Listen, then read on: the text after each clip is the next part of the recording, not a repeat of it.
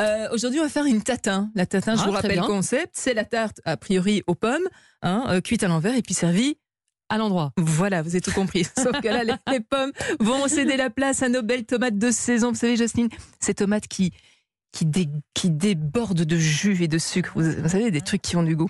Alors, on rappelle que pour euh, la tarte tatin, il vous faut un fond de pâte. Alors, le mieux est de la faire, euh, de le faire vous-même.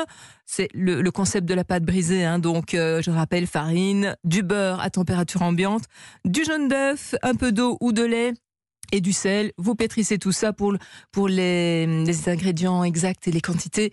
On, on renvoie nos auditeurs sur le site euh, Europe 1. Oui, d'accord. Je- Vous mettrez, je donnerai vous le détail précis. le détail. Hein, Sophie, Voilà, mais donc mais le ça concept, simple comme ça, moi j'ai jamais réussi. Alors oui, Sophie, faut vous ah bah, c'est tout simple. Je, je vous mets la recette sur, sur le site. Non, mais on Sinon, la fera ensemble. vous Allez. pouvez acheter un fond de tarte, soit feuilleté, soit brisé, en hypermarché, il n'y a pas de souci. C'est du prêt, prêt à, à cuire.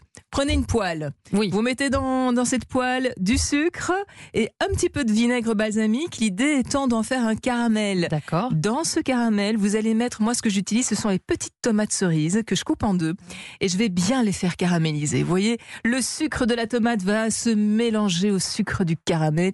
C'est un truc déjà, euh, vous savez, un peu addictif. Oui, ça. dans, dans la casserole. Alors comment on fait pour pas le brûler? Parce que alors, moi je suis nulle en caramel, à chaque fois je laisse trop longtemps. disons je- que, voilà. alors, je vais vous dire, moi, je suis pas une pâtissière, donc voilà, moi, mon caramel, je le fais pas euh, dans, dans la discipline pâtissière. Moi, je mets un petit peu, un petit peu, comme je le sens, le sucre, le vinaigre balsamique, les tomates, je mélange tout et ça prend. Voilà. ok. Le tout, le tout, c'est que si vous voyez que ça commence à cramer, comme on dit, On vous baissez un petit peu le feu. Il n'y a pas de souci, mais ça devrait normalement le faire.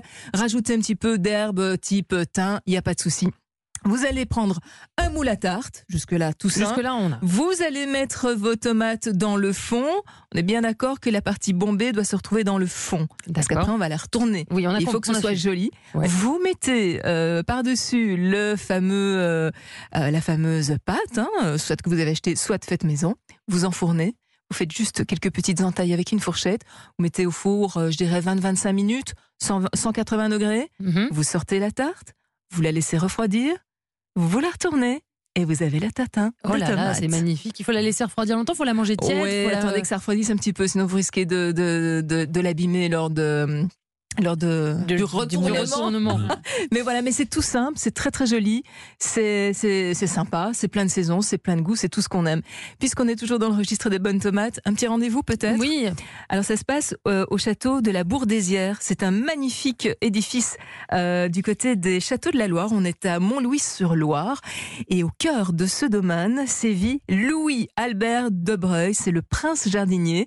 Il y a euh, Prince développé, jardinier. oui, il y a développé un conservatoire des tomates, près de 700 variétés anciennes, celles qui ont du goût. Oh là là. Cornu des Andes, Rouge d'Irak, Didois de Naples, Erika d'Australie. C'est un vivier vraiment extraordinaire de biodiversité. Il ouvre euh, tout prochainement les portes de ce conservatoire. Ce sera les 7 et 8 septembre prochains. On est à Montlouis-sur-Loire. C'est un château exceptionnel. On peut y loger aussi, hein. Donc Ah, vous y allez. Vous, tapez sur, les, les- les- sur le site euh, Château de la Bourdésière, vous trouverez tout cela. C'est exceptionnel. Et le gaillard peut vous parler pendant 4 heures de ces tomates. Et même plus si affinité. Ah bon Ah oui, non, mais c'est un vrai, un vrai passionné. Ah d'accord, mais moi j'ai Ah, très ouais. envie d'y aller. Et chaque euh, année, chaque année, vous avez tous les jardiniers euh, français qui se donnent rendez-vous sur place. C'est exceptionnel, vraiment. Ah bah merci beaucoup Sophie. Euh, on va tester cette recette. Euh, Je vois que Jocelyne sort son stylo pour prendre des notes.